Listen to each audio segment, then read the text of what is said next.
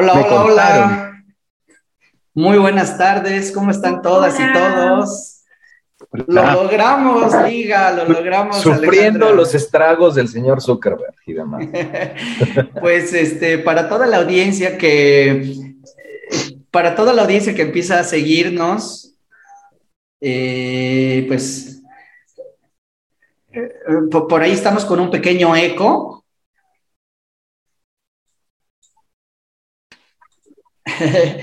Sí, bueno, comentarles rápidamente a nuestra audiencia que teníamos planteado, como siempre, transmitir a través de LinkedIn, a través de Facebook, a través de YouTube, pero hoy está habiendo un problema a nivel global en determinadas páginas web, como es Facebook, Instagram, WhatsApp, StreamYard, que es la plataforma de broadcast que utilizamos para la Legal Fundraising, pero después de unas buenas maniobras, aquí estamos presentes, eh, bravo, y felices de, estar en una nueva edición eh, con una invitadaza de lujo que la voy a presentar en un minutito, pero primero, buenos días, buenas tardes a todas, ¿cómo están? Hola, Fer, muy bien. ¿Tú? Bien, gracias. Ya pasó el estrés eh, de, la transmisión. Tocayo, Felipe, ¿cómo están? Bien, Fer, todo bien. Muchas gracias. Buenísimo. Hola, Alejandra, ¿cómo estás? Bienvenida. Hola, ¿cómo están? Gracias, igual. bueno, permítanme eh, pues presentar a, todos los que nos están siguiendo. Alejandra, eh, que nos va a dar un caso fantástico el día de hoy de Campañas Capital. Y eh, Alejandra Cuemadero, pues tiene una experiencia de más de 15 años en el desarrollo institucional, vinculación de organizaciones no lucrativas nacionales e internacionales, la procuración de fondos, planeación estratégica, gestión y manejo de patronatos, consejos, comunicación y marketing social.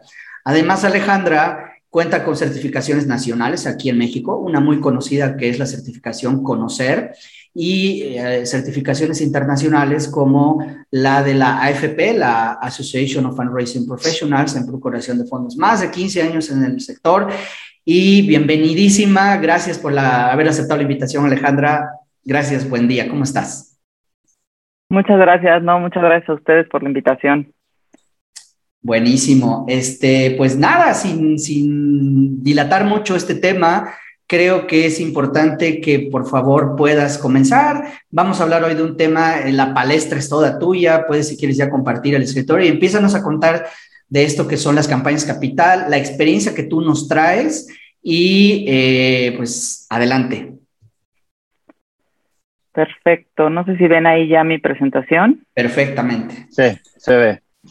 Muchísimas gracias. Bueno, eh, pues hoy les quiero platicar de lo que es una campaña capital y eh, poniéndoles el caso de una campaña capital, a mí a lo largo de mi trayectoria me ha tocado estar o armar cerca de cuatro campañas de capital en distintas organizaciones la última fue la de la Universidad Panamericana.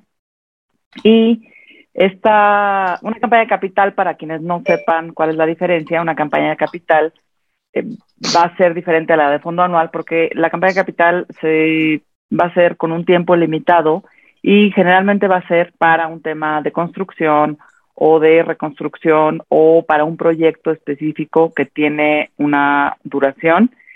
Son campañas muy intensas en trabajo porque se tienen que juntar muchos fondos en pues relativamente poco tiempo, pero son campañas que eh, pues las vemos a diferencia a veces del fondo anual que se nos diluye durante el año en sueldos, en operación, etcétera.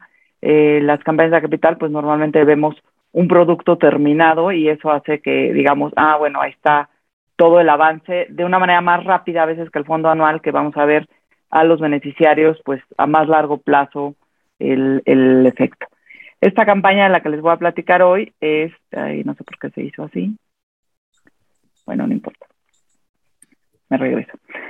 Es la campaña que eh, hicimos, bueno, que me tocó comenzar y me tocó poner los cimientos para eh, la construcción de un nuevo campus de la Universidad Panamericana. La Universidad Panamericana es una de las principales universidades privadas en México es una universidad que tiene tres campus, uno en la Ciudad de México, otro en Guadalajara y otro en Aguascalientes.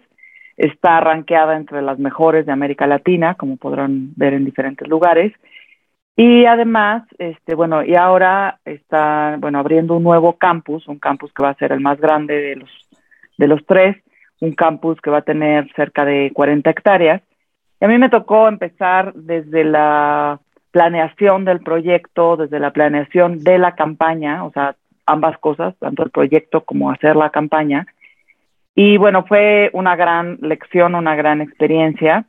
Y esto que ven aquí es el render de lo que es el primer edificio que empezó a tener ya sus alumnos de manera presencial ahora en agosto de 2021. Entonces ya al final veremos las fotos de cómo se ve hoy en día. Bueno, para ver cómo llevar a cabo una campaña capital, qué es lo que se necesita.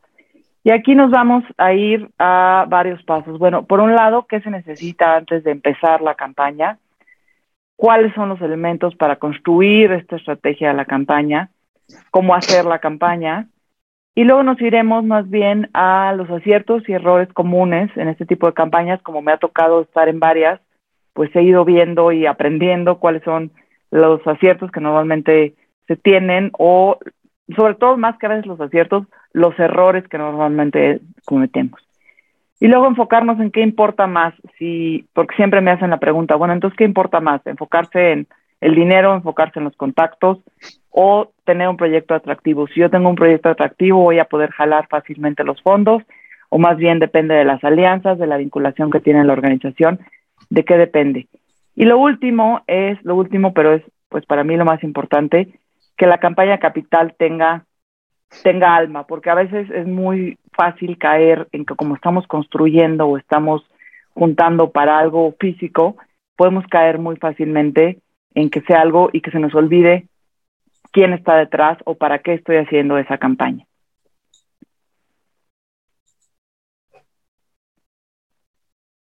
¿Qué necesitamos antes de iniciar? Bueno, lo primero, y por eso está hasta con mayúsculas, la vinculación con prospectos o con donantes que ya tenemos en nuestra institución. Nos pasa muy seguido en las organizaciones de la sociedad civil, pero incluso también, pues finalmente esto es una universidad y a veces uno dice, bueno, las universidades están en otro rollo, ¿no? En Estados Unidos sí, efectivamente, las universidades tienen unas oficinas de desarrollo de 200, 300 personas, es una cosa impresionante. A veces cuando nos comparábamos con ellas decíamos, híjole, nunca vamos a llegar a eso. Pero también nos pasa en las organizaciones de la sociedad civil que se nos olvida esta parte de vinculación con todos nuestros donantes, el estarlos haciendo parte de la organización. Esto tiene que ser pues tiempo antes. Yo no puedo de repente ser una organización que no está conectada con nadie, que no tiene un patronato, que no tiene un equipo y difícilmente va a salir una campaña capital. Luego, suena muy obvio, pero define tu equipo de trabajo en las organizaciones nos pasa mucho que, que no tenemos un equipo de trabajo, que pensamos que pues con que esté la persona que hace el fundraising y la contadora, pues ya con eso va a salir mi campaña de capital, ¿no?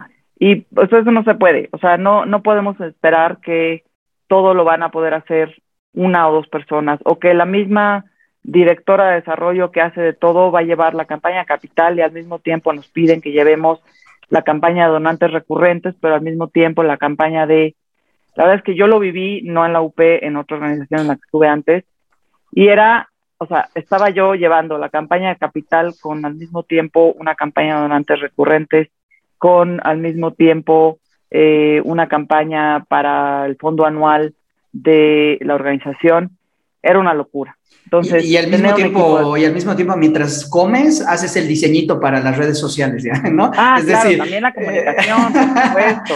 es decir, haz todo, ok, sí. Exactamente, o sea, haces de todo y pues no se puede, ¿no? O sea, tienes que tener como muy claro quién hace qué. Forma un comité de campaña. Esto es súper importante. Tener un equipo de, ya sea tu patronato, tu consejo, o formar un comité especial para el comité de campaña. Yo creo que esto es una de las bases del éxito de una campaña. Nosotros en la UP, la UP, a pesar de ser una universidad pues con tantos años y una universidad tan fuerte, tenía en Guadalajara, tenían un super patronato, en Aguascalientes también, y en Ciudad de México no había patronato.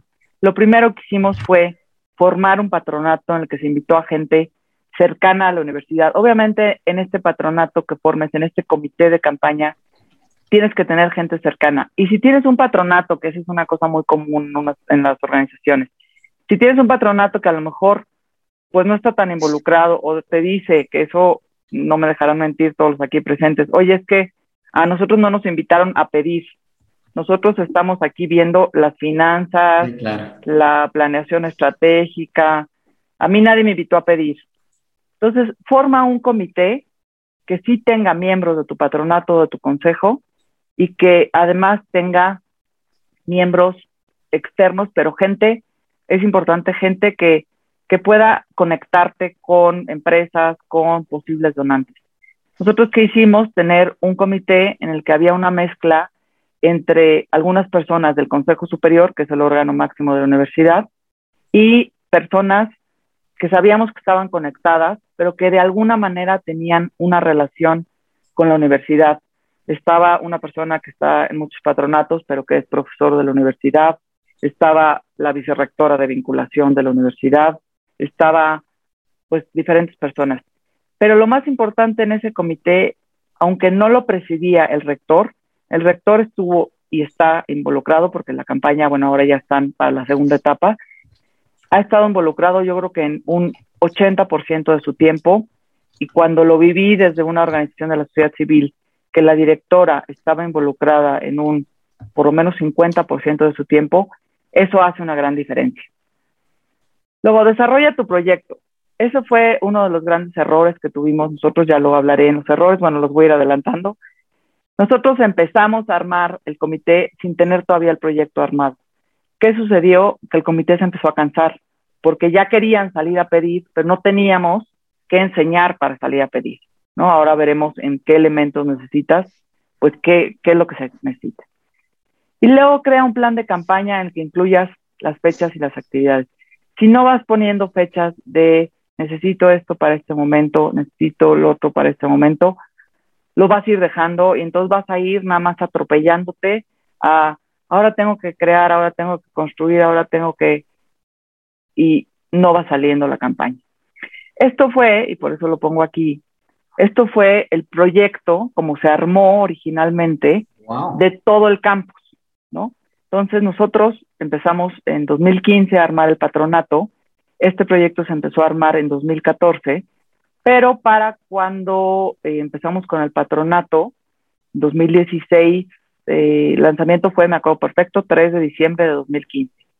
Esto me lo entregaron como en marzo de 2016, pero esto era un master plan que nos hizo una empresa espectacular eh, en Boston que se dedica a hacer master plans de universidades esto era el proyecto original, pero llegar al proyecto original, lo que se construyó como primera fase, ni siquiera está en este proyecto. Se acabó haciendo en esta esquina de aquí arriba, en esta parte, porque era la que era más fácil para la construcción. Porque esto es una montaña y llegar hasta arriba, como se había planeado, era muy difícil. ¿Y de cuánto era la meta económica? La meta económica era de 30 millones de dólares para construir la primera etapa. Que la primera etapa iba a ser esta parte de aquí. Eh, etapa que tú dices que ya ha estado entregada y que ya están los alumnos ahí. Sí, pero como a la mera hora salía muy caro, por eso les digo que es importante tener el proyecto desde antes, se acabó haciendo una etapa totalmente distinta en la esquina superior izquierda, que también era parte del terreno, en lugar de empezar como estaba planeado. Porque a la mera hora, cuando nos dimos cuenta con costos paramétricos lo que implicaba llegar acá arriba, en lugar de 30 millones de dólares, íbamos a necesitar como 60 millones de dólares.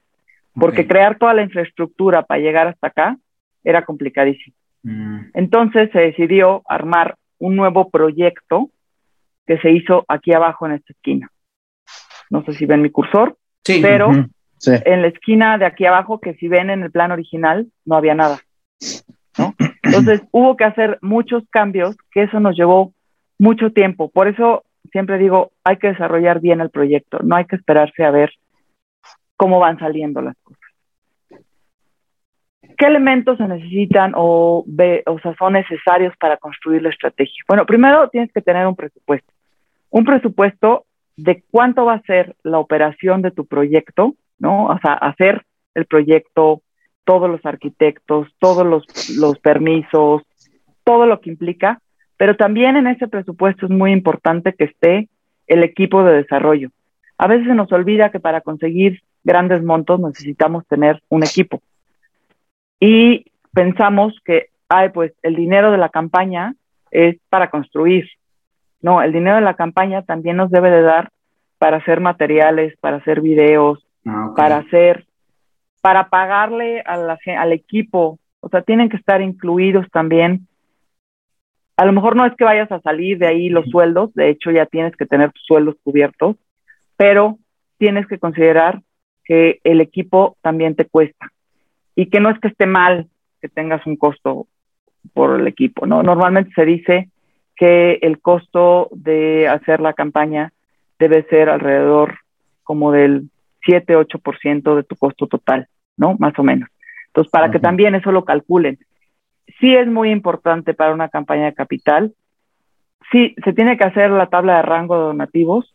Hay en internet una, una página en la cual ustedes ponen la cantidad que quieren alcanzar y les pone el promedio de donativos que tienes que conseguir, que si tienes que conseguir uno de tantos millones, otro de otros tantos millones.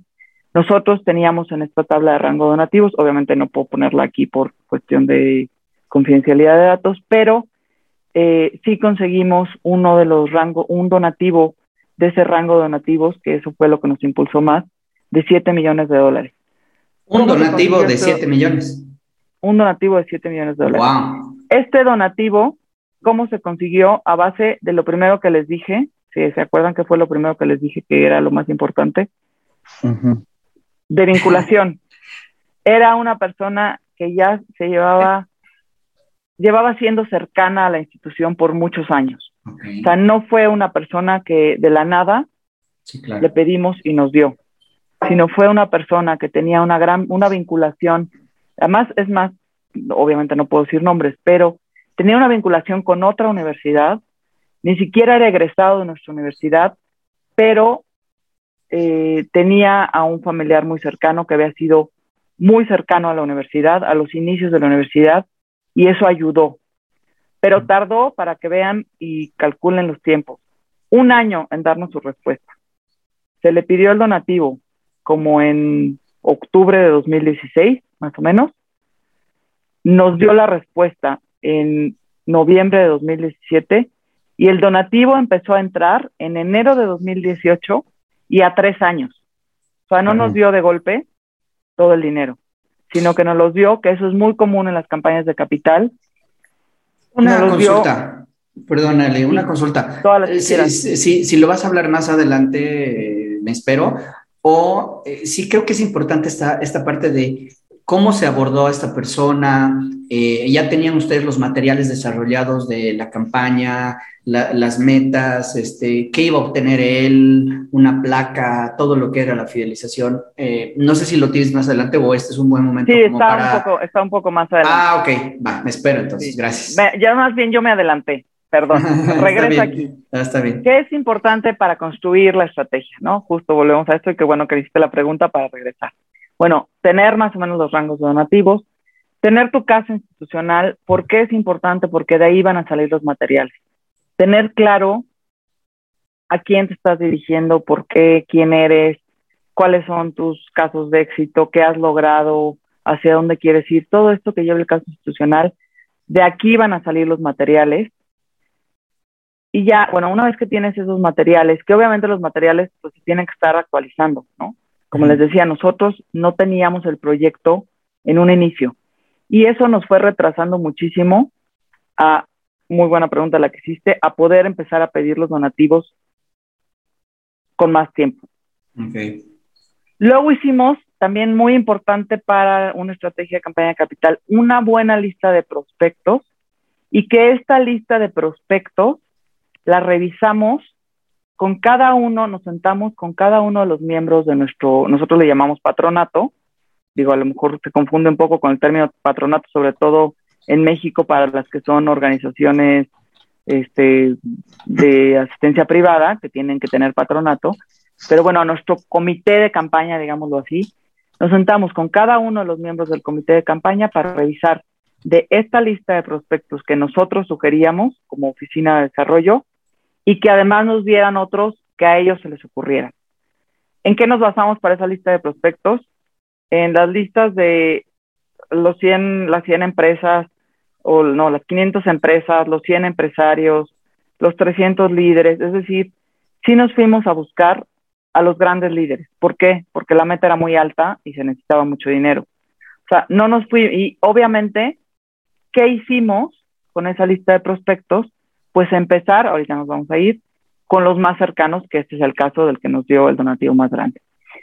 Y tener, súper importante, un CRM o una base de datos. Yo en cuando la hice la campaña en la organización, la primera campaña que me tocó de capital, ahí teníamos una base de datos en Excel. O sea, tal cual en Excel y le íbamos poniendo colorcitos, íbamos poniendo ahí todo el seguimiento. En, obviamente en la UP teníamos una base de datos, que es una base de datos que está en internet, que se llama eTapestry. Y con eTapestry, que además hay la versión en español, es bastante sea, ya para, para lo que se necesita ahora en la universidad, pues creo que ya van a migrar a Salesforce, para la, que es para la de non-profit. Eh, pero en ese momento el Tapestry nos funcionó muy bien y ahí íbamos poniendo a toda la gente que, se, que nos acercábamos, todo el seguimiento. Una desventaja que tiene Tapestry es que no te manda alarmas.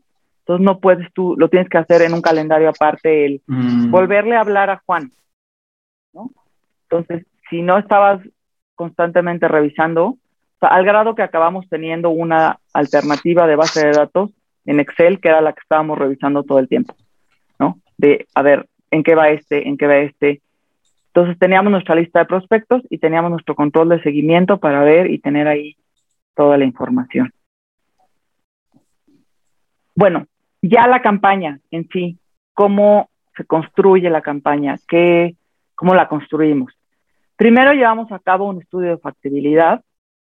El estudio de factibilidad es un estudio que hizo, lo hicimos con apoyo de una, de una empresa de consultoría externa. Y lo que se hace es que se hace un listado como de prospectos a los cuales se les pregunta qué opinan del proyecto, qué opinan del monto, qué opinan de la institución. En nuestro caso, pues la Universidad Panamericana es parte de una organización eh, muy grande a nivel mundial, que es el Opus Dei, entonces hasta les preguntaban qué opinaban del Opus Dei. Y entonces, con base en los resultados del estudio de factibilidad, pudimos ir definiendo un poco más específico las metas y a quiénes pedirles. Nos dimos cuenta, por ejemplo, que por el tipo de proyecto, por el tipo de laboratorios, de eh, que había la idea de hacer un hospital, había mucha gente interesada aún cuando no estuvieran tan vinculados con la organización. En este estudio de factibilidad, lo ideal es, es buscar a gente que sea cercana a la organización, a gente que no sea tan cercana, pero que tenga pues, un poder económico importante. Y también nosotros preguntamos a exalumnos destacados. En las instituciones educativas es muy fácil o uno de tus primeros públicos para, de tus primeros prospectos, obviamente son tus egresados destacados, ¿no? En las organizaciones de la ciudad civil puedes ir buscando también a los beneficiarios o a familias, dependiendo del nivel socioeconómico, o a gente que ha estado vinculada o que ha tenido algún tipo de vinculación con la causa que nosotros manejamos. Eh, no sé si estamos hablando de cáncer o si estamos hablando de educación, pues buscar a personas que tienen hijos a nivel educativo o personas que han tenido algún tema de cáncer y eso hace que se vinculen mucho más rápido con la organización. Dependiendo de los resultados, se definió el plan de campaña. Luego pasamos a la etapa de capacitar al patronato o a este comité de campaña, nosotros lo llamamos patronato. Y aquí en la capacitación, efectivamente, se hizo, se, hacían ejercicios con ellos en los que uno era el, donante y dos personas, y casi siempre estaba en el ejercicio, el rector y el, este, quien había sacado la cita, ¿no? Quien había conseguido ese contacto. Y en otras ocasiones incluso iba alguien más, ¿no? Siempre se recomienda que la gente vaya a, eh, a las citas de, de, a las gestiones, que no vayas solo, que no vayas tú nada más como eh, persona que vas e invitas, sino que vaya alguien más. Y la verdad es que a mí en las campañas en las que he estado funciona de maravilla si va el director de la institución o en nuestro caso el rector. ¿Por qué? Porque siempre van a tener preguntas sobre la institución y no siempre el del comité de la campaña, el patrono, va a tener todas las respuestas. Mientras que el rector, el director general de la institución, por lo general sí las tiene. Entonces, siempre es bueno que no vayan solos. O sea, eso... Sí.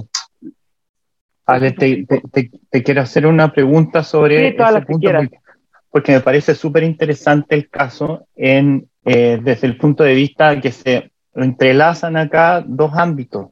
El ámbito educacional, que es la universidad, pero lo que tú dijiste es que esta universidad está eh, apoyada desde un movimiento religioso.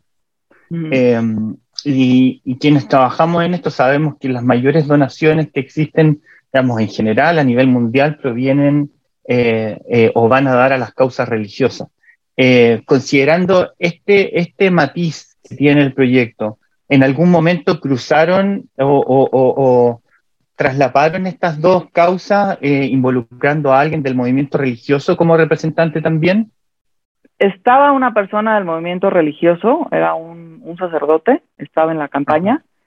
Eh, de hecho, eh, este donativo muy grande que nos dieron, no era, no nos los dieron por ser, de hecho, esta persona ni siquiera es del Opus Dei, no está en la organización ni nada, pero eh, era amigo, o sea, se, había sido amigo personal justo de este sacerdote, ¿no? Entonces sí había esa vinculación. Sin embargo, si yo pusiera aquí la lista de todos los donantes, realmente fuera de los miembros del patronato que estaban vinculados con la organización, que eran como cuatro, todos los demás eran eh, miembros del comité que no eran de la organización, like. que la mayoría ni siquiera eran egresados de la UP, pero que les gustaba como el modelo educativo de la universidad, más ah. que la organización. O sea, uh -huh. sí influyó el factor, más que, a ver, lo que influyó más, o lo que me parece que influye más, en este caso va a ser el modelo educativo de la universidad y el éxito de la universidad, el, los resultados que ha dado, el tipo de egresados que tiene, etcétera, más que la organización religiosa. Porque, y qué bueno que tocaste este punto, sí se cuidó mucho, eh, nos pidieron que sí cuidáramos mucho el no abordar a la gente que ya de por sí está muy involucrada con las causas de la organización religiosa. Claro. O sea, claro. sí tratamos, y, y, eso era una de las cosas que este sacerdote pues nos iba dando guía y otra persona que también estaba involucrada, de que decían, oye, a este no, porque este es pues donante de la institución, ¿no? Este es de los que más apoya a la institución. En un momento dado se invitó a dos personas a ser parte del comité que han estado muy involucradas en todas las causas de, de, de la institución como institución religiosa y ellas no trajeron donativos grandes así de, o sea, ni siquiera ellas mismas, sino que ellas trajeron donantes grandes de otro tipo de donantes, no, no donantes que den a la institución. O sea, eso sí lo tuvimos como muy claro eso sí nos pidieron que lo cuidáramos mucho, que no fueran donantes de la institución, sino que fueran donantes que dieran a la causa. Uh -huh. Perfecto. Interesante, muchas gracias. Eh, bueno, al capacitar al patronato y generar reuniones con ellos para revisar sus listas de contactos, también fuimos estableciendo en este plan de trabajo las fechas límite, las fechas no límite, pero las fechas para buscar las citas. Teníamos reuniones y la verdad eso fue un poco cansado, creo que fue uno de los, quizá uno de los errores, pero bueno, así, así se estableció, cada 15 días. Entonces, cada 15 días en el comité se revisaba qué pasó con este, en qué va este, en qué va el otro, y nosotros internamente como equipo cada semana teníamos esas reuniones. Entonces era un seguimiento constante, constante, ya le mandaste, ya le llegó esto, este, al mismo tiempo se empezaron, se empezaron a buscar muchas citas, muchas, como les digo, que ni siquiera gente vinculada a la institución, y pues hay que estarles hablando, hay que estarlos invitando a cosas, hay que estarlos vinculando todo el tiempo, ¿no? A lo mejor invitábamos a alguien a la campaña y nos decía, no sé, déjenme pensarlo, y entonces lo invitábamos más adelante a que diera una conferencia, o bien al revés, se invitaba a alguien a que diera una conferencia y luego ya se invitaba. De cada uno de los prospectos que eh, se tuvieron en esta lista para esta primera etapa, se revisó de manera individual qué es lo que convenía. Esto se revisaba entre el, una persona que también nos estaba asesorando, nosotros como equipo, la persona que lo iba a invitar, o sea, la persona que lo había propuesto o que era la persona más cercana para invitarlo, y bueno, el rector, ¿no? Entonces revisábamos, por ejemplo, voy a decir un ejemplo, no sé, que yo dijera voy a ir a ver a Jeff Bezos. Ah, bueno, pues ¿quién conoce a Jeff Bezos? Pues lo conoce mejor Juan. Pero también Pedro decía, oye, yo también lo conozco, yo puedo ir a la reunión. Entonces iban Juan, Pedro y el rector. Y entonces se preparaba la reunión, nosotros como equipo preparábamos toda la información y entonces íbamos, ya iban que eso es una parte muy importante y lo, lo comentaba ahora este Fernando, me preguntaba, y aquí nos íbamos a los aciertos, revisábamos las listas, íbamos buscando nuevos prospectos. Teníamos calculados los espacios para poder ofrecer a los donantes. Es decir, esto que me preguntaba Fer hace rato, de cómo sabíamos qué pedir o cómo llegábamos con el donante. A ver, ¿cuál era el proceso? Y ese, por eso lo, digo aquí como un gran acierto. El proceso era, revisé las listas con los patronos. Okay. Ahí se definía quién lo iba a ver y se definía la estrategia en la cual definíamos qué le íbamos a pedir.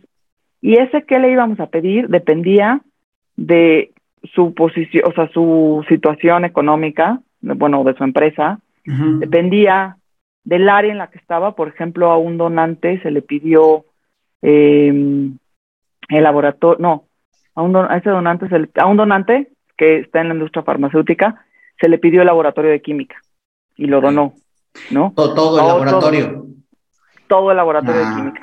Una pregunta, una pregunta, digamos, esto que estaban ustedes eligiendo al donante farmacéutico y todo, eh, el qué pedir o creo que tú le llamaste tu tabla de donaciones, montos, eh, etcétera, ya lo tenían preestablecido y nada más acomodaban eso según el donante, o al revés, eh, veías primero el donante y de ahí ibas este, acomodando. Eso no me queda muy claro. Mira, originalmente hicimos una tabla de rangos de más o menos cuántos donativos necesitábamos, de qué monto. Ok. La realidad Exacto. Por eso te digo, primero tienes tu tabla de rangos muy bonita. La realidad es que nos fuimos dando cuenta, y por eso puse este espacio aquí, que el monto que más llamaba la atención a los donantes era lo que era un aula. ¿Qué le ofrecíamos a los donantes? El dona un aula y el aula va a tener tu nombre. Se va a llamar ah. aula este, Amazon, por decir algo. Claro, claro. Cuando había donantes que nosotros considerábamos que podían dar más, entonces no se les pedía el aula, se les pedía la biblioteca, que era mucho más costosa, se les pedía el, este, el auditorio, que era más costoso, los laboratorios, que son más costosos. Entonces, más bien íbamos viendo la capacidad del donante o el interés del donante para pedirle. Pero entonces íbamos viendo al mismo tiempo en la tabla de rango de donativos cuántos donativos de qué monto llevábamos para ver, pues vamos a, cuánto o cómo vamos a llegar a la meta. Es decir, eh, como, como una buena experiencia que podríamos decirles a las organizaciones sería que en vez de ir, estamos hablando de campañas capital y creo que entenderán todos los que vienen escuchando la, el episodio entenderán que son donativos que se buscaba a personas con un nivel adquisitivo bastante alto, pero en vez de ir con dona un millón de dólares o dona 500 mil, iban eh, con el qué ibas a hacer con ese dinero. Es decir, en vez de ir con el monto, ibas con dona un aula, dona un laboratorio, dona la biblioteca. Es decir, creo que eso les funcionó más, ¿no? O sea, digamos como, como buena práctica. Exacto, o sea, como un gran acierto, y por eso lo pongo aquí. El primero, tener al director general o al rector muy involucrado. O sea, que no vayan cada quien por su cuenta. Luego, el estar revisando las listas constantemente y seguir buscando nuevos prospectos. El no desanimarnos, porque si ante un donativo se pueden dar uno de cada cuatro, ante estos donativos grandes casi puedes pedir uno de cada diez. O sea, en los, en los cuadros de rangos de donativos te dice que uno de cada cinco. La verdad es que yo te diría uno de cada siete, más o menos, es los que te salen de estos donativos grandes. Entonces, todo el tiempo es estar buscando nuevos prospectos. Y eso lo hicimos muchísimo. Y entonces ya era el, a ver, oye, lo conozco yo, Alejandra, pues yo lo busco. Lo conoce el rector, lo busca el rector. Lo conoce el patrono, lo busca el patrono. O sea, todos estábamos con esa visión de quién lo puede contactar, quién es el más cercano para contactarlo, quién es el más adecuado. Y de ahí los espacios los teníamos calculados lo que hicimos fue literal una división, esto con ayuda de los ingenieros y los arquitectos, eso no lo hicimos nosotros, de cuál es el costo, pero el costo de esta aula no era nada más las cuatro paredes y las sillas, no, el costo era todo lo que incluía en una construcción, o sea, ahí tenía incluido también lo que eran los cimientos, ¿no? O sea, el hacer los cimientos, el llevar a cabo, fue una construcción muy cara porque tuvo que rascar montaña, entonces eso hizo que se hiciera muy caro todos los cimientos, pero ahí teníamos incluido todo esto. En esta aula no era nada más esto tan bonito que se ve, que es bastante parecido este render a lo que es hoy en día este, Ciudad UP. De hecho, este render está hecho antes de la pandemia y post pandemia ya todos son sillas individuales porque ya no pueden ser este tipo de sillas. Este, ahora les enseño, sino una imagen de cómo son los salones, pero sí, así tal cual como lo ven de de ventanas grandes, etcétera, así son. Entonces, todo esto, entonces la idea era, esta aula se va a llamar. Entonces llegó un momento en el cual, claro, a los donantes les llamaba mucho, algunos llegábamos a pedirles, a lo mejor dame un laboratorio, te decían, oye, no, un laboratorio no, es mucho tal, bueno, dame un aula, les dábamos opciones, ¿no? Les dábamos varias opciones. Alejandra. sí.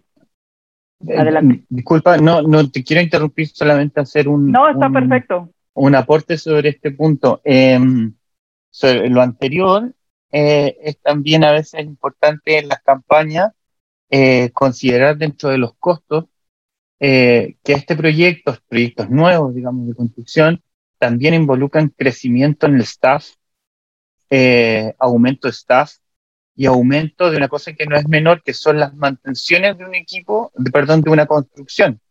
Y ahí crecen los costos. Entonces, como recomendación a quienes van a escuchar o están escuchando esto, es que consideren por lo menos esos diferenciales los dos primeros años, porque después se termina la construcción y nos cae un peso tremendo sobre la espalda de mayor cantidad de staff y mayores mantenciones. Eh, eso simplemente quería, quería eh, aportar a lo que tú ya dijiste.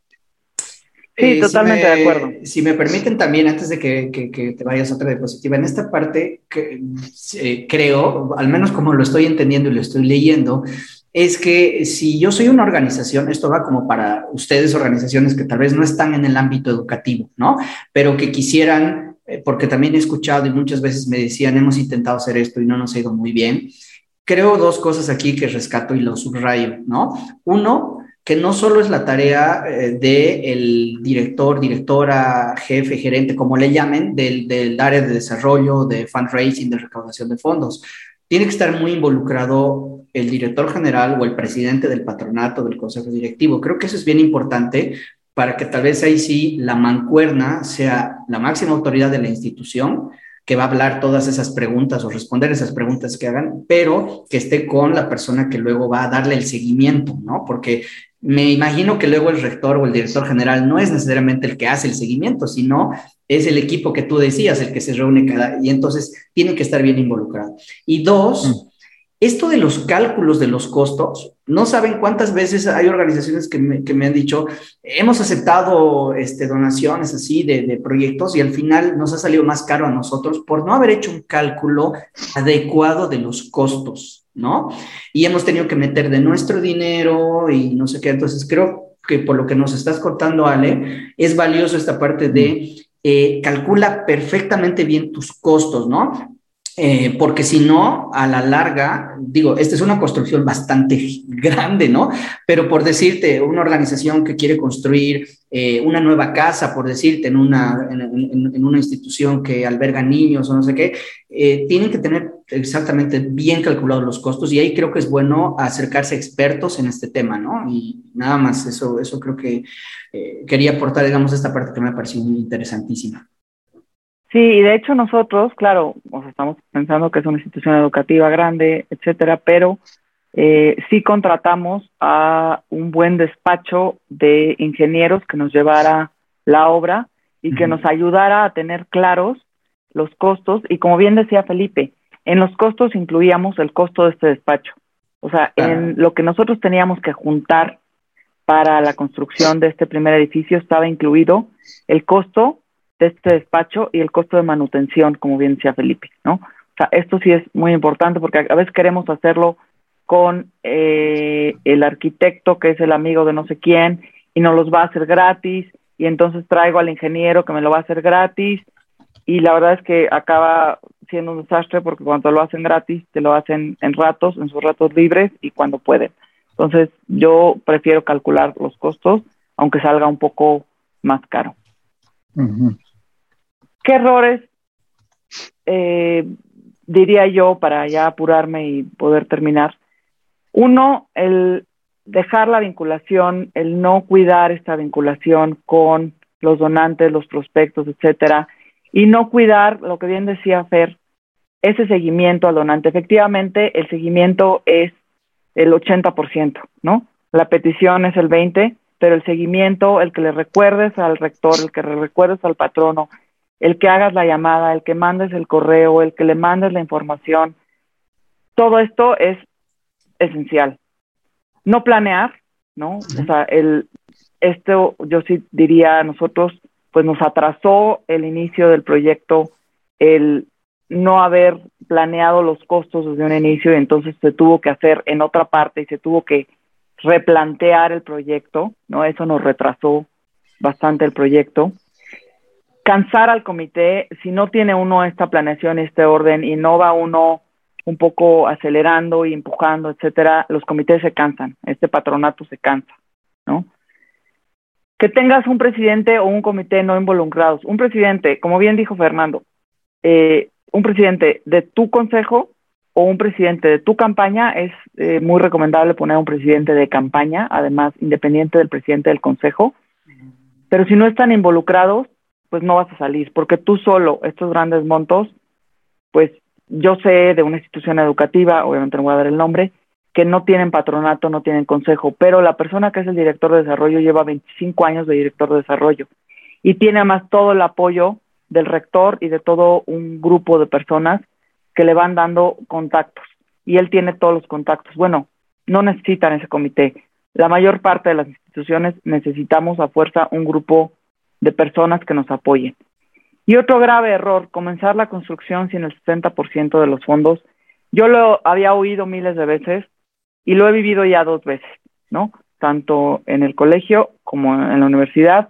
Comenzamos la construcción sin tener ese gran porcentaje de los fondos y entonces eso te empieza a frenar la construcción y te acaba saliendo más caro. Nosotros como universidad pues pudimos eh, allegarnos de un préstamo para poder que no, no frenar la construcción y seguir con la campaña, pero eh, en la escuela sí tuvimos que frenar la construcción dos años. Imagínense lo que nos costó o sea, reiniciar la construcción. Y eso es súper común, que empezamos, ya tengo un poquito en, mis fondos, me lanzo y entonces se acaba el dinero rapidísimo. Las construcciones es impresionante cómo te absorben. Oye, ¿y, qué pasa si... Ah, perdón, tocallito. Oye, eh, pregunta, esta parte ya que estábamos viendo los ciertos errores, ¿cómo le haces cuando de pronto llega un, digamos, una empresa fuerte, un donante fuerte, que no va tanto con los valores, en este caso de, la universidad, o vayámonos más allá con los valores de la misma organización que está haciendo la campaña capital, ¿cómo le dices gracias, pero no gracias? Pues con todo el olor de tu corazón, porque el dinero te urge, pero nosotros sí tuvimos el caso de una institución que ya estábamos haciendo muy felices la prospección, teníamos el contacto, había interés y de repente alguien nos dijo, oigan, no podemos pedirle a esa persona porque va totalmente en contra su empresa, su organización, con los valores de la universidad.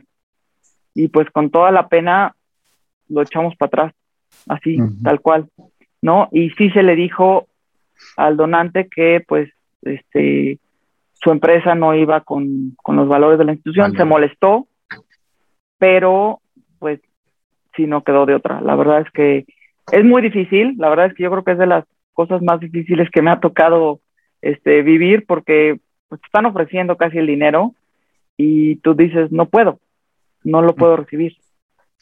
Eh, disculpen, me estoy con disculpas todo el rato, ¿eh? Pero ahora sí que tengo otra reunión.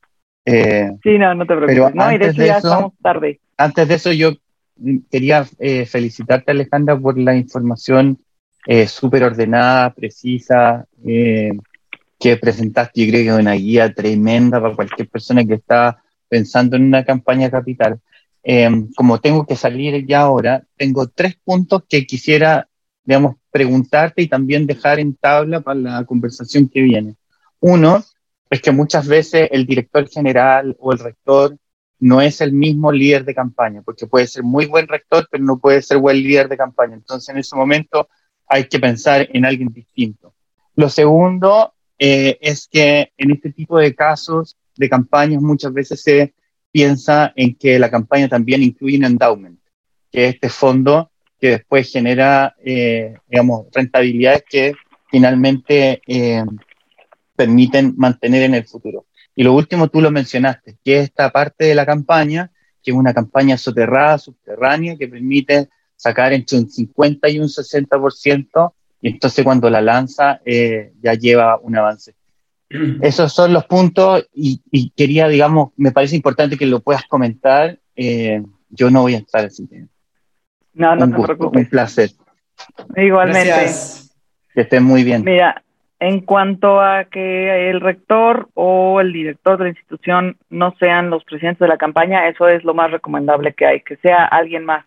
¿Por qué? Porque el director y el rector tienen también otra serie de compromisos y no tienen a lo mejor como el tiempo. Pero además, no solo por eso, sino que también para los miembros del comité, pues es bueno ver que es alguien que es igual a ellos, que es un voluntario igual a ellos. ¿No? Eso ayuda muchísimo. ¿Por qué? Porque entonces no es el, es que yo no tengo tiempo porque yo no trabajo aquí full time. No, pues es que el director, o sea, el presidente de la campaña también es un voluntario como tú. Eso ayuda muchísimo y eso yo lo viví en las tres campañas que me ha tocado, o sea, porque una fue más bien asesorar, las otras tres que me ha tocado vivirlas, eso ha sido pues, básico, ¿no? Tener a otro externo.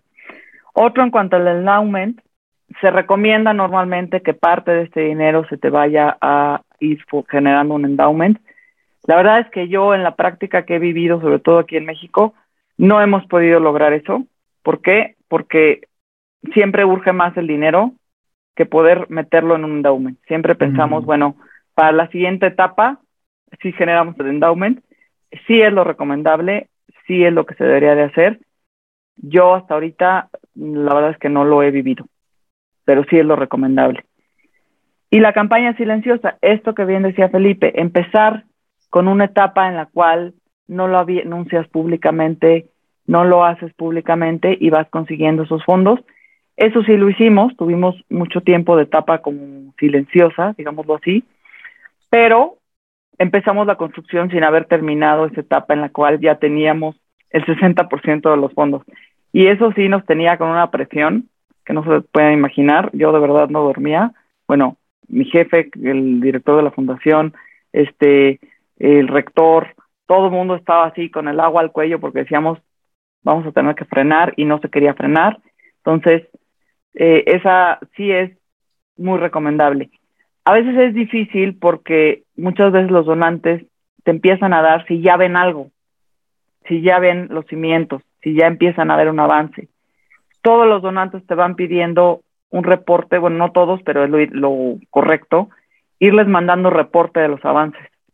Y muchas veces pues no hay avances porque no hay dinero. Entonces es como un círculo vicioso, pero sí lo recomendable es tener, si no de la propia campaña, de un fondo que se tenga patrimonial o algo, pero tener ya un porcentaje importante para poder empezar la construcción. Entonces viene la pregunta, ¿no? ¿Qué importa más? ¿El dinero? Las, ¿Los contactos o alianzas? ¿O tener un gran proyecto?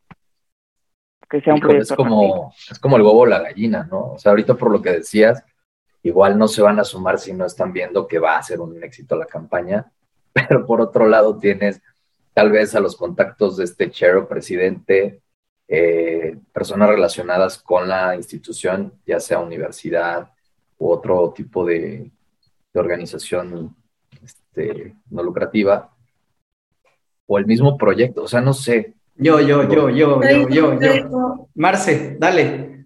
Perdón, hola. Pues yo creo que es, es más importante tener un proyecto ah. atractivo. Porque pues tú puedes tenerle el dinero, pero si no sabes en qué lo vas a invertir, si va a ser rentable, si va a ser viable, pues no, no, de nada sirve el dinero y te enredas con un dinero que no sabes cómo, cómo desarrollar, poner en marcha. Y por otro lado, pues los contactos, también puedes tener los contactos, pero si no tienes nada que mostrarle organizado, que los convenza, pues puede que el contacto se te caiga fácilmente. Entonces, pues si es una, una relación entre todos, me parece todos importantes, pero partiría de tener un proyecto atractivo. Yo opino, em, complementando a Marcela, para no decir que ya, ya me ganó. Y hoy me robó la idea.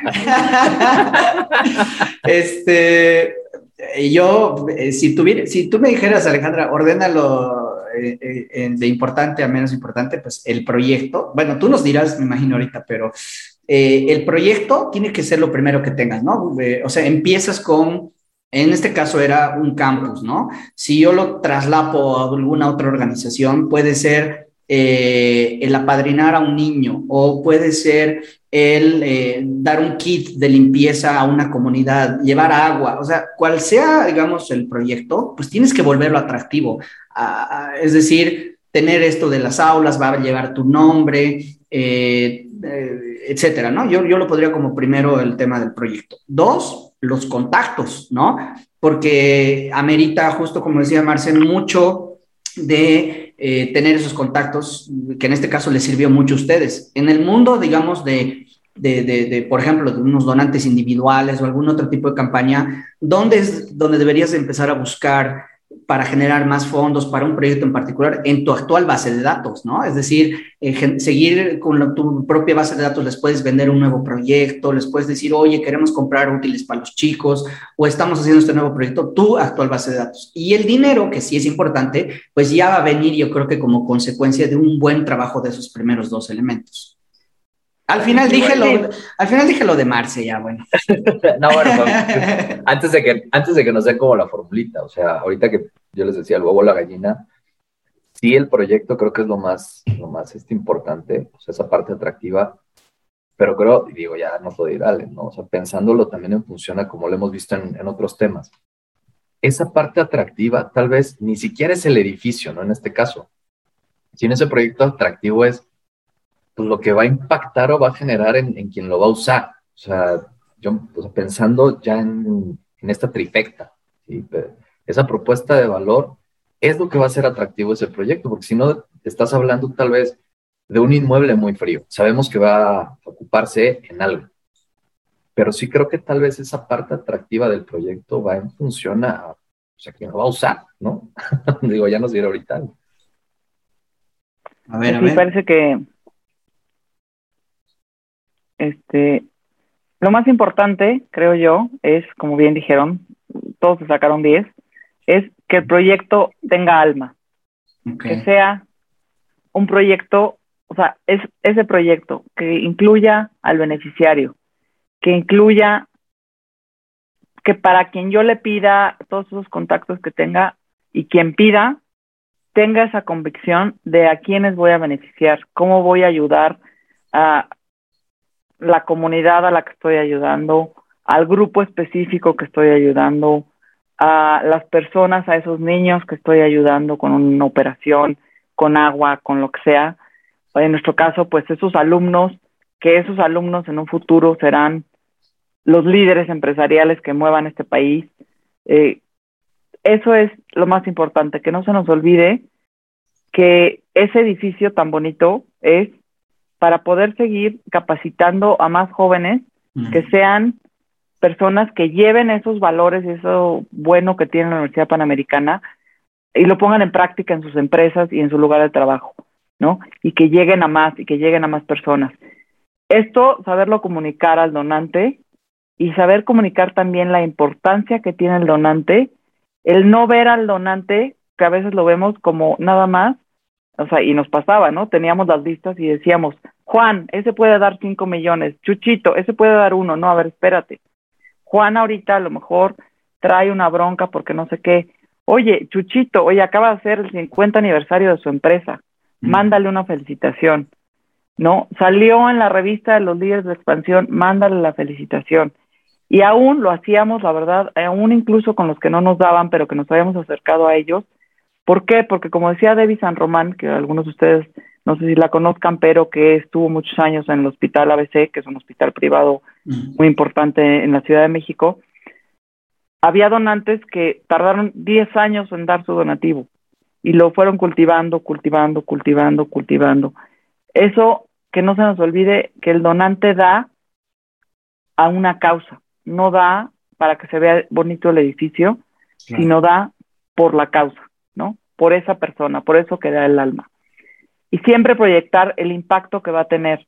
No solo voy a impactar a dos mil, cinco mil, diez mil alumnos, voy a impactar a cinco mil familias, porque esos alumnos en un futuro serán, tendrán sus familias, a cinco mil centros de empleo, porque ellos van a impactar en su centro de empleo, a todos los que dependan de ellos en un, futuro.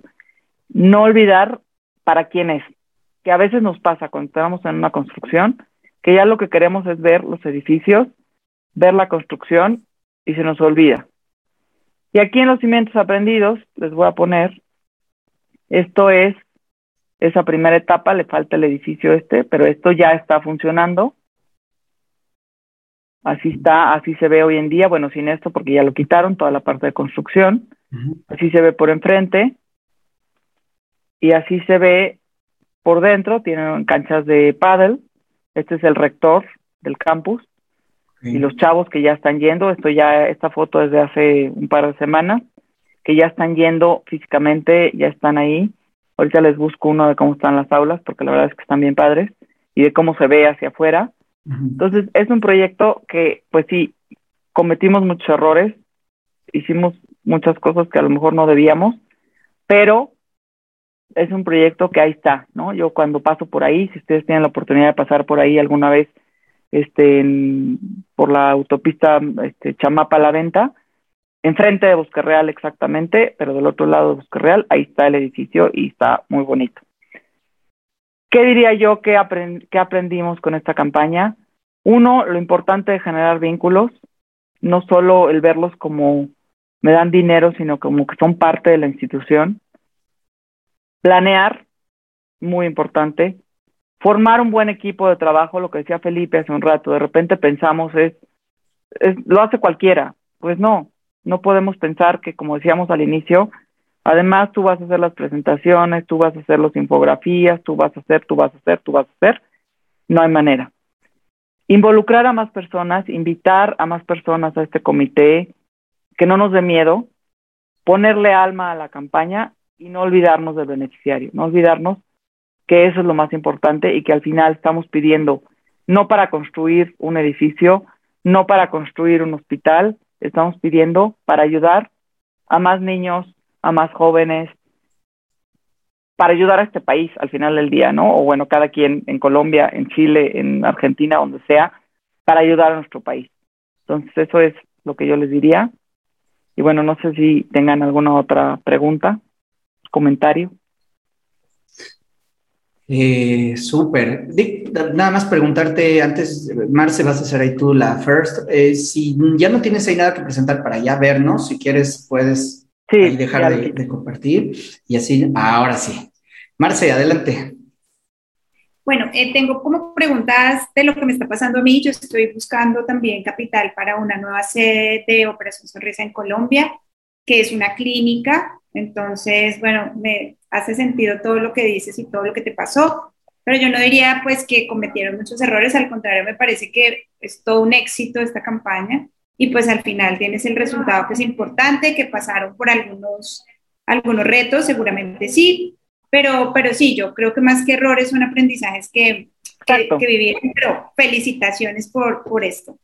Em, ¿No te ha pasado que en el momento de la construcción todos opinan o todos quieren poner su opinión frente a lo que hay que construir ahí o lo que no hay que construir ahí o si ese salón debe tener esto o debe tener lo otro. ¿Cómo manejaste, digamos, el tema de toma de decisiones?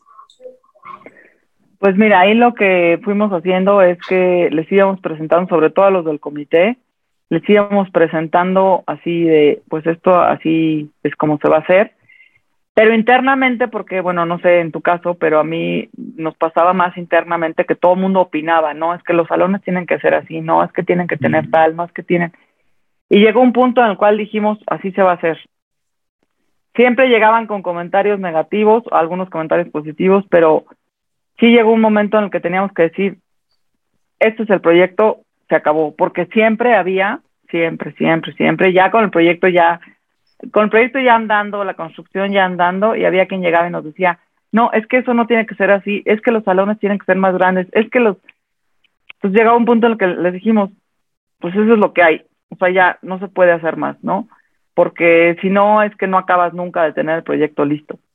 Y sí llegó un punto en el que dijimos, es más, pusimos una fecha límite que dijimos, tienen hasta este día para mandar cambios, ahí va el proyecto. Si el día 15, me acuerdo era un 15 de febrero, no hay ningún cambio, ya no hay cambios. Aunque venga el Papa Francisco y me pida que los haga, no los voy a hacer, ¿no? Porque ya no podíamos. O sea, ya a nivel construcción y a nivel toda esta parte operativa ya no se podía. Entonces, pues ya, hasta ahí. ¿Y te pareció que hay unas cosas que son más difíciles que financiar que otras? Es decir, no sé, las canchas son más fáciles, la, hay cosas que son difíciles. Sí, hay, te digo, nosotros, por ejemplo, las aulas, esos espacios más chicos fueron muy fáciles de financiar. Luego, algunos laboratorios específicos, ¿por qué? Porque buscábamos a las empresas interesadas en esos laboratorios específicos. Eh, la parte deportiva también fue fácil de financiar. Nos costó más trabajo temas como la biblioteca, como este como los espacios comunes, así que decíamos, ay, pues a este espacio le vamos a poner espacio no sé qué, y pues nadie quería ese espacio común, ¿no? O sea, querían algo en el que el chavo iba a estar sentado viendo el nombre ahí puesto.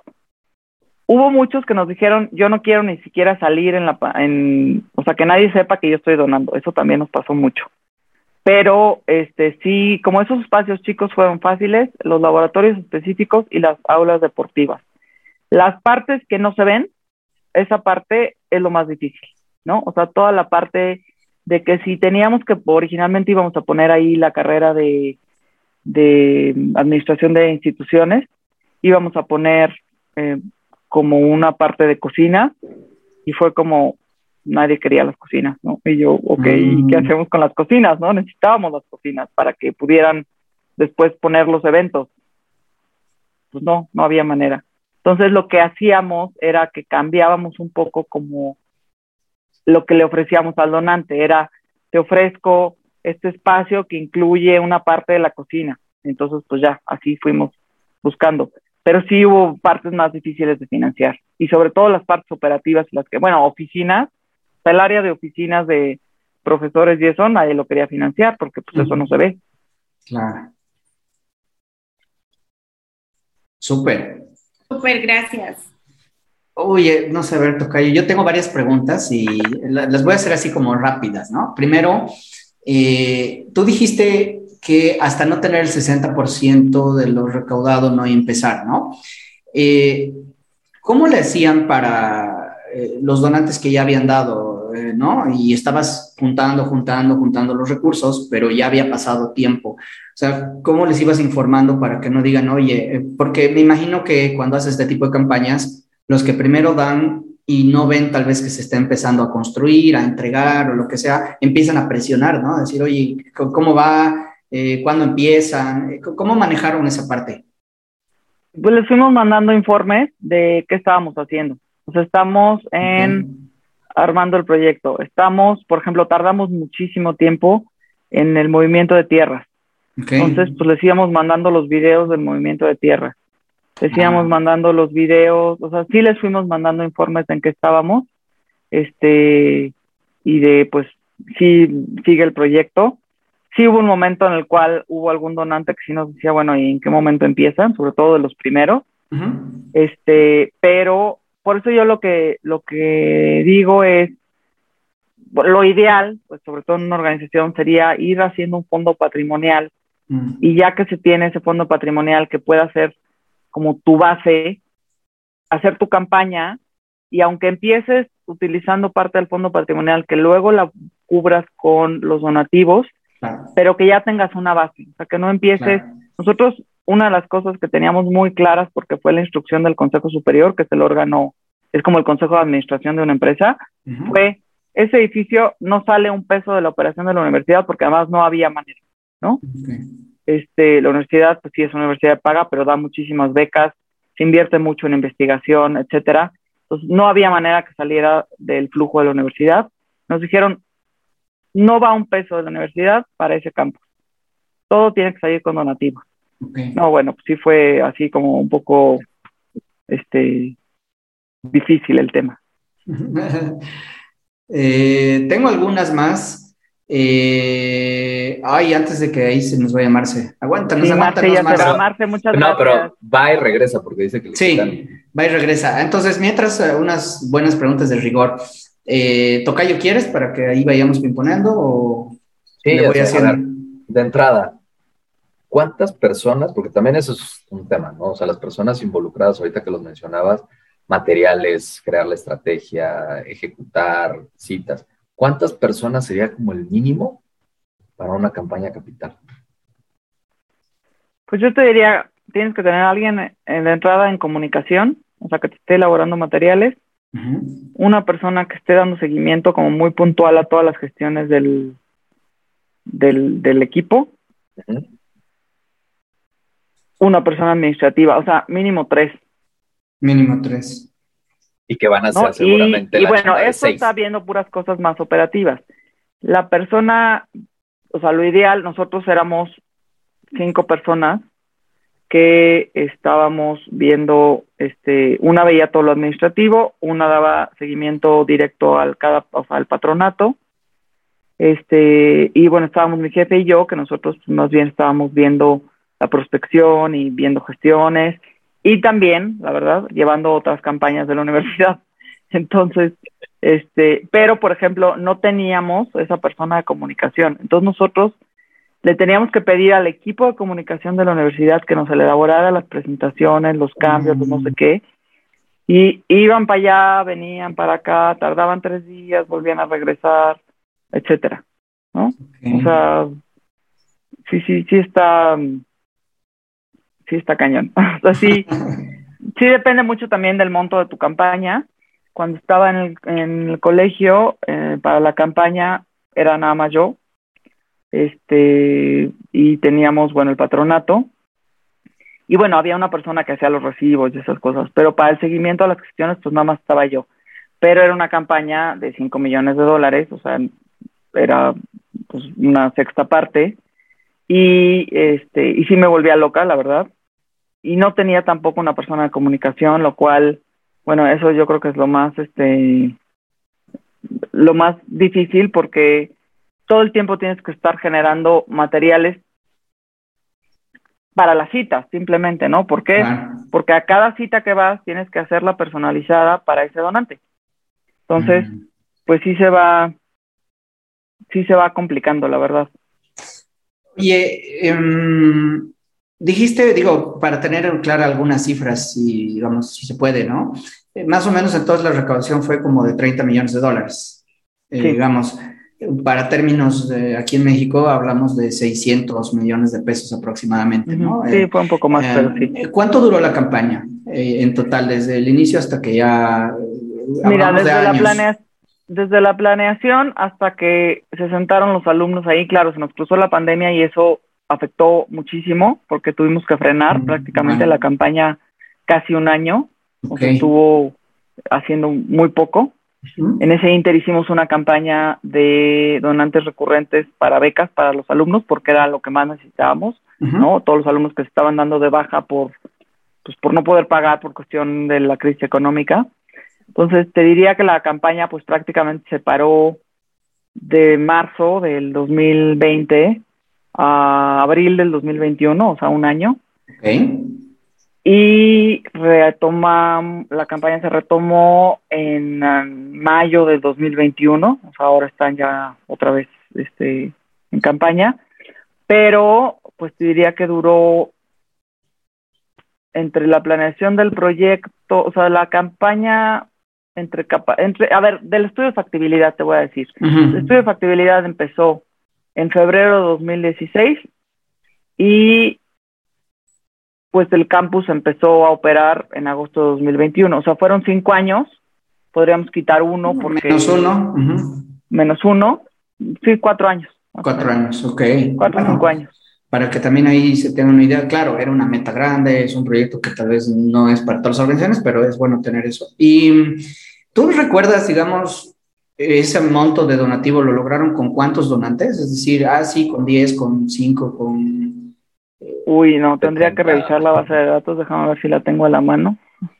Y digo, también por eso la misma, la misma campaña de capital, digo, en, mi concepción tal cual, para mí es como el, el Ironman de la procuración de fondos. O sea, sí, claro. los donativos de, empresa, o sea, grandes donantes.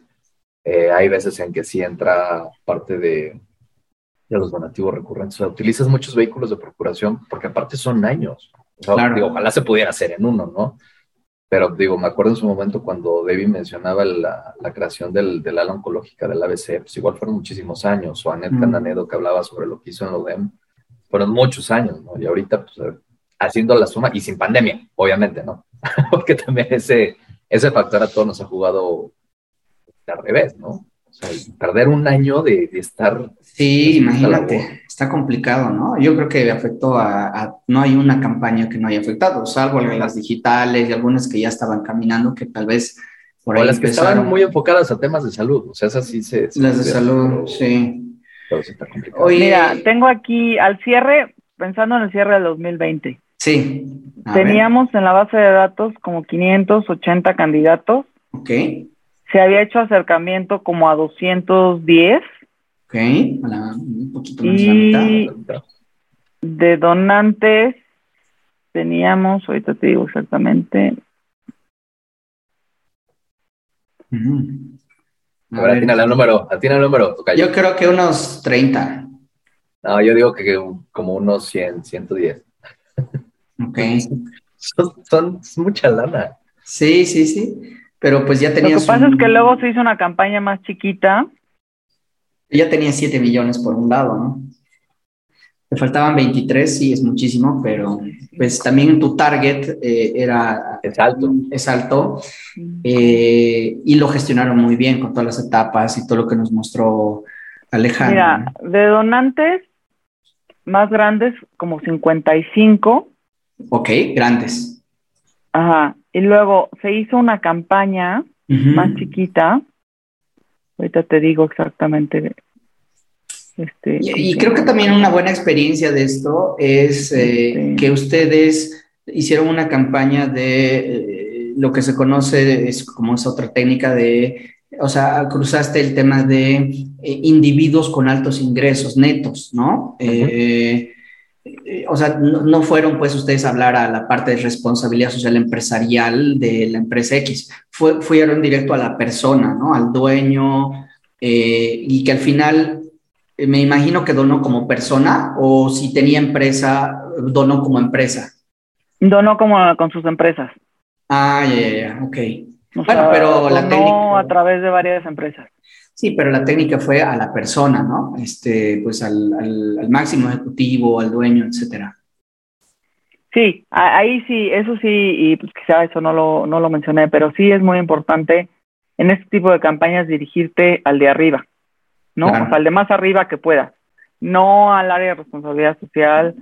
A ver, en estas áreas efectivamente te pueden dar, sí te pueden dar donativos, pero normalmente estos te dan más para la operación, para el fondo anual, para este tipo de cosas. Bueno, nunca, de ese, y nunca de ese tamaño, además, ¿no? No, tienen un exacto. Tienen un presupuesto. Mira, se hizo, como parte de esta campaña, se hizo una campaña en la que solo, bueno, solo, mucho lana, pero se juntaron como 7 millones de pesos, ahí sí con donantes más chicos, o sea, donantes que te daban, no sé, este, 50 mil pesos, al, o sea, 50 mil pesos o así. Y ahí sí fueron a lo mejor unos 100 donantes. Ahorita no, la puedo abrir porque tengo el link en WhatsApp y no me jala. Sí, no, pero, no Este, pero ahí sí, o sea, sí hubo una campaña más chica, de donativos más chicos, que a lo mejor habrán sido 100 donantes, 110 donantes más o menos, de donativos más chicos. Pero donativos grandes fueron como 60. Excelente. Eh, pues Tocayo, no sé si tienes todavía ahí por ahí algún comentario más. Creo que Felipe, Marcela, pues bueno, yo me incluyo también, este, eh, vimos una, un, paso a paso, casi podría decir que fue como un masterclass de, de, Porque aparte, una campaña capital. Eh, digo, en, lo personal a mí no me ha tocado hacer una, ¿no? O sea, sí, sí le tengo mucho respeto a ese tipo de campañas por todo lo que requieren, ¿no? Y más lo que mencionaba al inicio, si no tienes un patronato fuerte, firme, involucrado, híjole. Un grupo, un comité o alguien. Sí, sí, está complicado, ¿no? Y, porque las metas son muy grandes y el tema, el tema de la paciencia creo que también eh, es importante y el seguimiento porque mm, al haber hecho tu planeación, que, que lo decías mucho también, estaba ahí planeado más o menos el, tiempo de vida de la campaña. Digo esto porque a veces también las organizaciones quieren ya implementar esta campaña y a fin de año ya quieren todo haber recaudado y entonces creo que también tener ese cronograma y ese plan te ayuda a que no estés tan ansioso, ¿no? Eh, porque no me va a dejar mentir, lo que más hay en las organizaciones son estas ansias de, bueno, ¿por qué? O sea, ¿por qué se tarda tanto? Ya quiero el dinero, ya lo necesitamos, ¿no? Sí, pero una cosa que la verdad es que yo le admiro mucho al, rector, eh, que ya no es el rector ahora, es, él es, ya el presidente de la Junta de Gobierno, mm. es que él tenía muy claro que teníamos que empezar en una fecha determinada, que de hecho se atrasó por la pandemia, eh, porque eso nos implicaba que como institución íbamos a dejar de rentar un espacio donde se tenían a esos alumnos que empezaban en Bosque Real, ah. estaban en, Santa Fe, en un espacio. Entonces, mientras más tardáramos, más tiempo íbamos a rentar. Mm. Y eso generaba pues una pérdida. Mm. Entonces, sí, y él decía, es que tenemos que empezar, tenemos que empezar.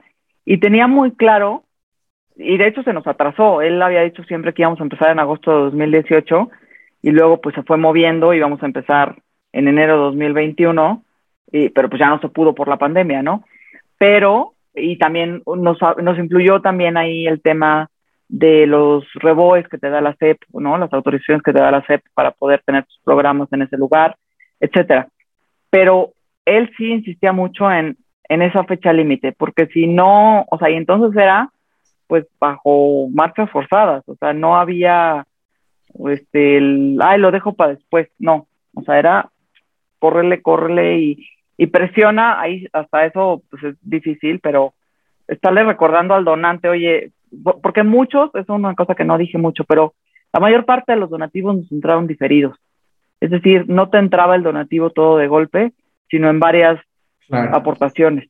Entonces tienes mm. que estarle hablando al donante, oye, tu donativo. Mm. Ay, te recuerdo tu donativo, ¿no? Y te mueves de la pena porque pues, al final te están donando el dinero.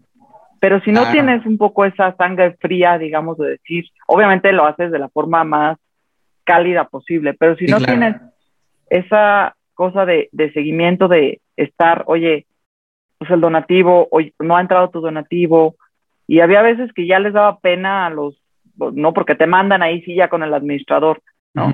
Ay, es que qué pena, pero es que la instrucción no sé qué.